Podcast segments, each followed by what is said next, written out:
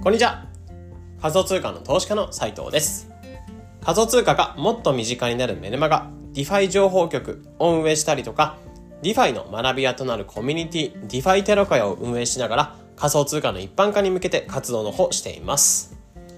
え今日は10月の26日木曜日ですね。え皆さんいかがお過ごしでしょうか、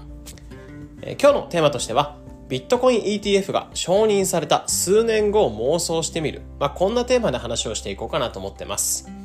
うんで先にちょっと、あのー感謝みたいなところ、ありがとうございますってところなんですけど、昨日、まあ、放送させていただいた、ポッドキャストとかを放送させていただいたときに、えーまあ、冒頭で、まあ、昨日、まあ、1歳の、娘の1歳の誕生日でした、みたいなところ言ったら、まあ、おめでとうございます、誕生日おめでとうございます、みたいな。うん。で、普通に内容としても有益でしたし、えー、まあ、誕生日おめでとうございます、みたいなコメントをいただきました。うん。いや、本当ありがとうございますってところで、まあ、1歳の誕生日で、まあ、なんだろう、熱とかも下がって、えー無事、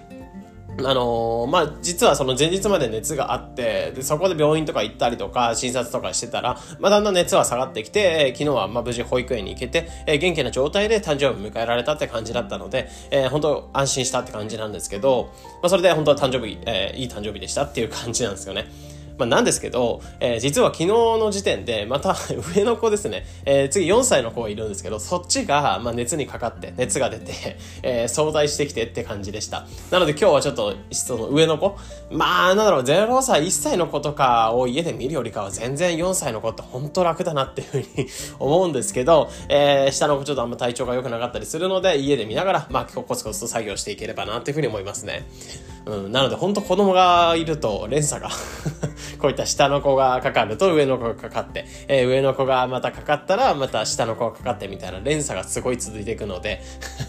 季節の変わり目とか本当に子供の体調とか自分の体調もそうですけど、まあ、自分がまず倒れたら意味がないので、えー本当にやってらんないので、えーやっぱり下の子とか上の子とかそこら辺の体調管理も気をつけつつ自分の体調管理とか気をつけていこうかなというふうに思います。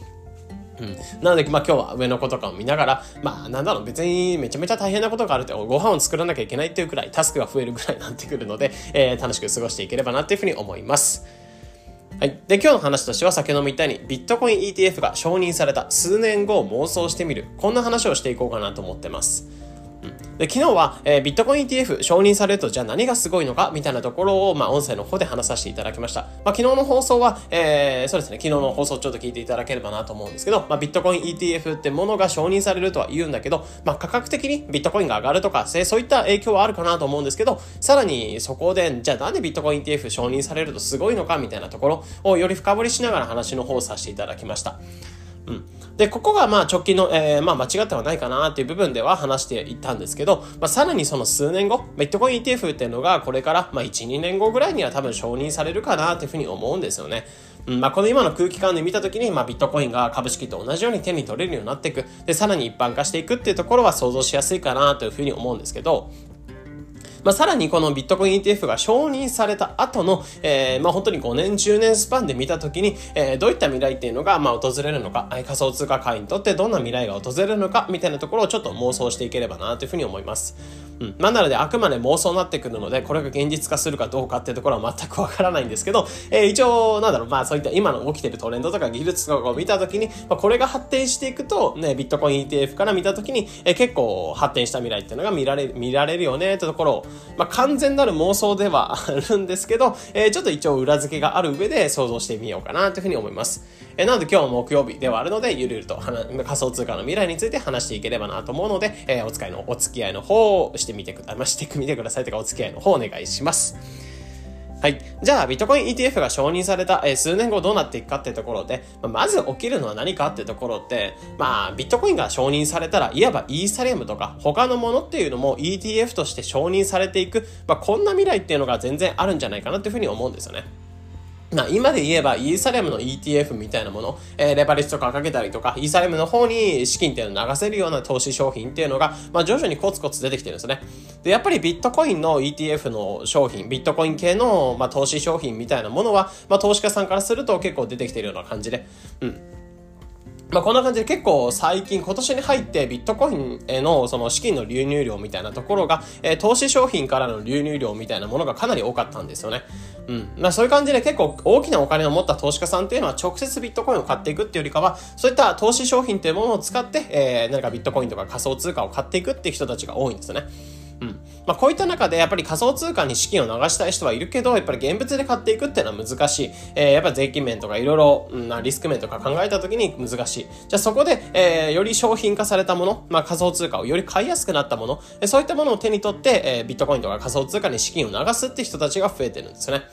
うん。で、そういったところを考えると、やっぱり他の仮想通貨、まあ有名なものだとイーサリアムとか、うん、あとはまあステーブルコインは違うかな。BNB チェーンの BNB とか、あと Avalanche の AVAX とか、 Solana の SOL とか、まあそこら辺に対しても、あとは DeFi とかの銘柄、仮想通貨の銀行の銘柄である Uniswap とか有名なもの、まあそういったものにお金を流していける、まあ ETF 商品みたいなものが今後出てくるんじゃないかなというふうに思うんですよね。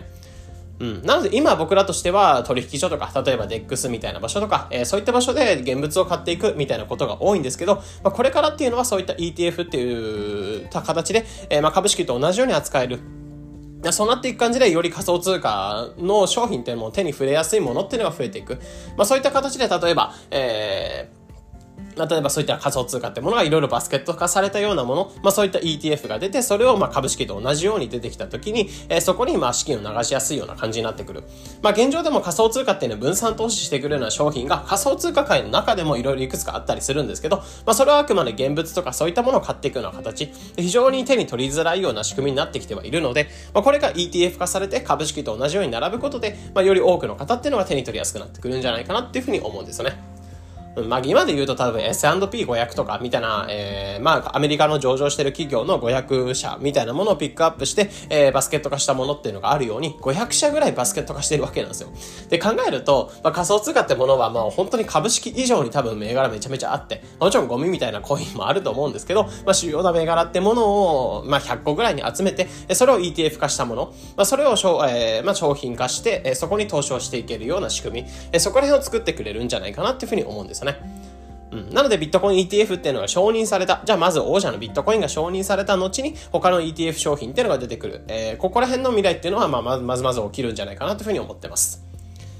で、さらにここをちょっと踏み入って考えていくと、えー、まあ、プラスアルファとして、今 NFT みたいな業界っていうのもあるじゃないですか。BAYC とか、 CryptoPunks と、プリ、プリプトパン、言いづらいですね。 CryptoPunks とか。えー、あとは、そうですね、 Pudgy Penguins とか、 Azuki とか、いろんな主要な NFT っていうのがあると思うんですね。でもあの主要な NFT ってどうしても現物とかで買う必要があるので、例えば何千万とか、まあ本当に何万円とかだったらいいと思うんですけど、有名な NFT って何百万とか何千万してしまうんですよね。で、これから仮想通貨が盛り上がった時に現物の NFT の価格が上がっても、結局有名な NFT、まあいわばそのアパレル界とかで言うと、ナイキとか、あとはグッチとかルイ・ヴィトンとか、あそこら辺のレベルまで下がってこないと、さすがに個人で買っていく、本当にランボルギーニとかフェラーリとかそのレベルのお金、あの、ものになってしまうしまうんですよね。うんで、これって本当にお金持ちしか買えない現物になってくるので、これが NFT の業界ってものが、まあ、より発展してくる、まあ、技術っていうのが発展してくると、まあ、もっと個人とかでもそういった有名なものっていうのを小口で、えー、細かく保有していくってことができるんじゃないかなと思うんですね。まあ、今って株式ってものももちろんそうですし、100株あたりとか、まあ、10株あたりとかまとめて買っていくってことが必要だったりするんですけど、まあ、これがあらゆる証券会社とかで小口保有、1株から持てるよみたいな場所が増えてきたと思うんですよね。まあ、あんな感じで NFT においても、まあ、結構小口保有みたいなところはできるようになっていくのかなと思っていて、えー、いわばその BAYC 株とか、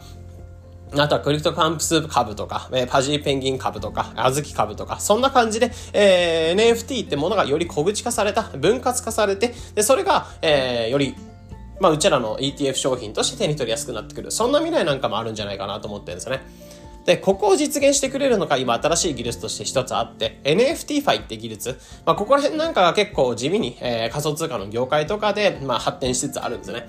まあ、これ何があるかっていうと、NFT に金融的な機能をくっつけちゃおうみたいなところで結構発展してきている領域になっていて、えー、具体的には NFT ってものを担保にお金が借り入れできたりとか、あとは NFT ってものを分割化して、えー、それを保有していく。かつそのトークンってものを預けていって運用していくってことができたりとか、うん。あとは NFT ってものを、まあ、価格の上下予想っていうのをしながらトレードしていくっていう仕組みが出てきてたりとか、まあ、結構こういった感じで NFT に金融的な機能をくっつけることで、より NFT の可能性を広げてくれてるくれるっていう仕組みなんかもあるんですよね。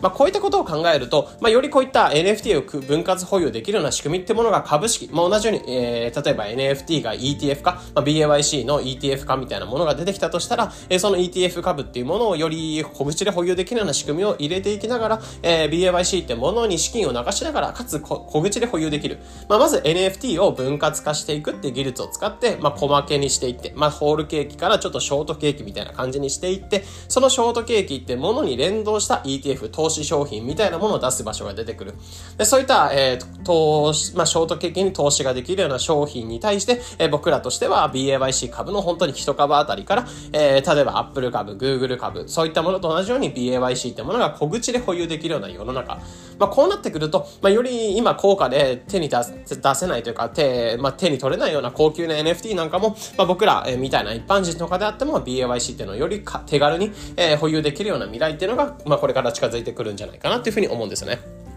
うん。なので、ここら辺っていうのはもう少し先になってくると思いますし、まずそもそも NFT ってものを分割化していくって技術が、ま、発展していかないとならない。NFT ファイみたいな分野が発展していかないとならないっていうのもありますし、さらにその分割保有したものを手に取っていくって人たちが増えていかないとならないですし、で、さらにそれを、えー、株式にしていくというか、トークン化していく株式と同じように扱えるようにしていくっていう仕組みが必要ですし、まあ ETF 商品として出してくる会社がないと、まあそもそもいろいろありますし、やっぱり参入ハードルっていうのはかなり高くなってくるので、多分数年後とかにはまだ実現しづらい技術になってくるとは思うんですけど、まあ、ゆくゆくは、まあ、仮想通貨、ビットコインの ETF ってものがあるように、イーサレムの ETF、えー、例えば他のコインの ETF、まあ、バスケット化された商品の ETF とか出てきたりとか、まあ、株式と同じように Apple 株と Google 株とかと同じように、そういった仮想通貨が並ぶような未来ももちろんそうですし、NFT みたいな新しい技術っていうのを小口化して、えー、例えばフェラーリとかもそうですね、フェラーリ株みたいなもの出てきてももしおかおかしくないですよね。N、まあ、フェラーリを NFT 化して、その NFT ってものを分割化して、で、そのフェラーリのものを、まあ、分割化したものを ETF が株式化して、その株式化したものっていうのを僕ら、え投資家さんとかが手に取りやすくなってくるみたいな。まあ、こういった仮想通貨って技術を使いながら、より僕らがその株式として今まで手に入らなかったようなもの、高価なものとかであっても、投資価値がしっかりあるようなものであっても、えより手に取りやすいような世の中っていうのが出てくる。まあ、こうなってくると、えー、もちろん、えーまあ、Google 株とか Apple 株とかテスラ株とか、そういった一般的な株式があるにもか、ある、あるのももちろんそうですし、そこにプラスアルファとしてビットコインとかイーサリアムとか、仮想通貨系の ETF が並ぶ。で、さらにそれがバスケット化された ETF 商品みたいなものが出てくる。で、かつ、えー、そういった NFT、BAYC とか有名なものっていうのが小口化されたような ETF 商品。まあ、かつさらにその BAYC とかが、えー、小口化されたものがバスケット化された ETF 商品。で、あとはこれが流行ってくると、例えばフェラーリとかロレックスとか、今高級品と言われているものであっても NFT 化されて、で、それを株式化したような、ETF 化したような商品が出てきて、で、さらにそれがバスケット化されたようなものが出てくる。まあ、この流れっていうのは、これから全然あるんじゃないかなって個人的にちょっと妄想してたりはしますかね。うん。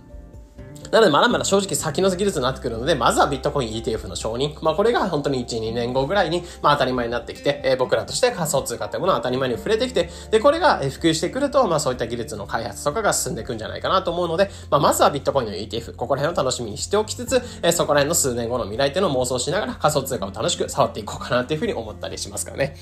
えー、なので皆さんは本当にどんな妄想をしますかっていうところで、まあ結構妄想面白くて、うん、まあ、妄想は自由じゃないですか。想像は自由じゃないですか。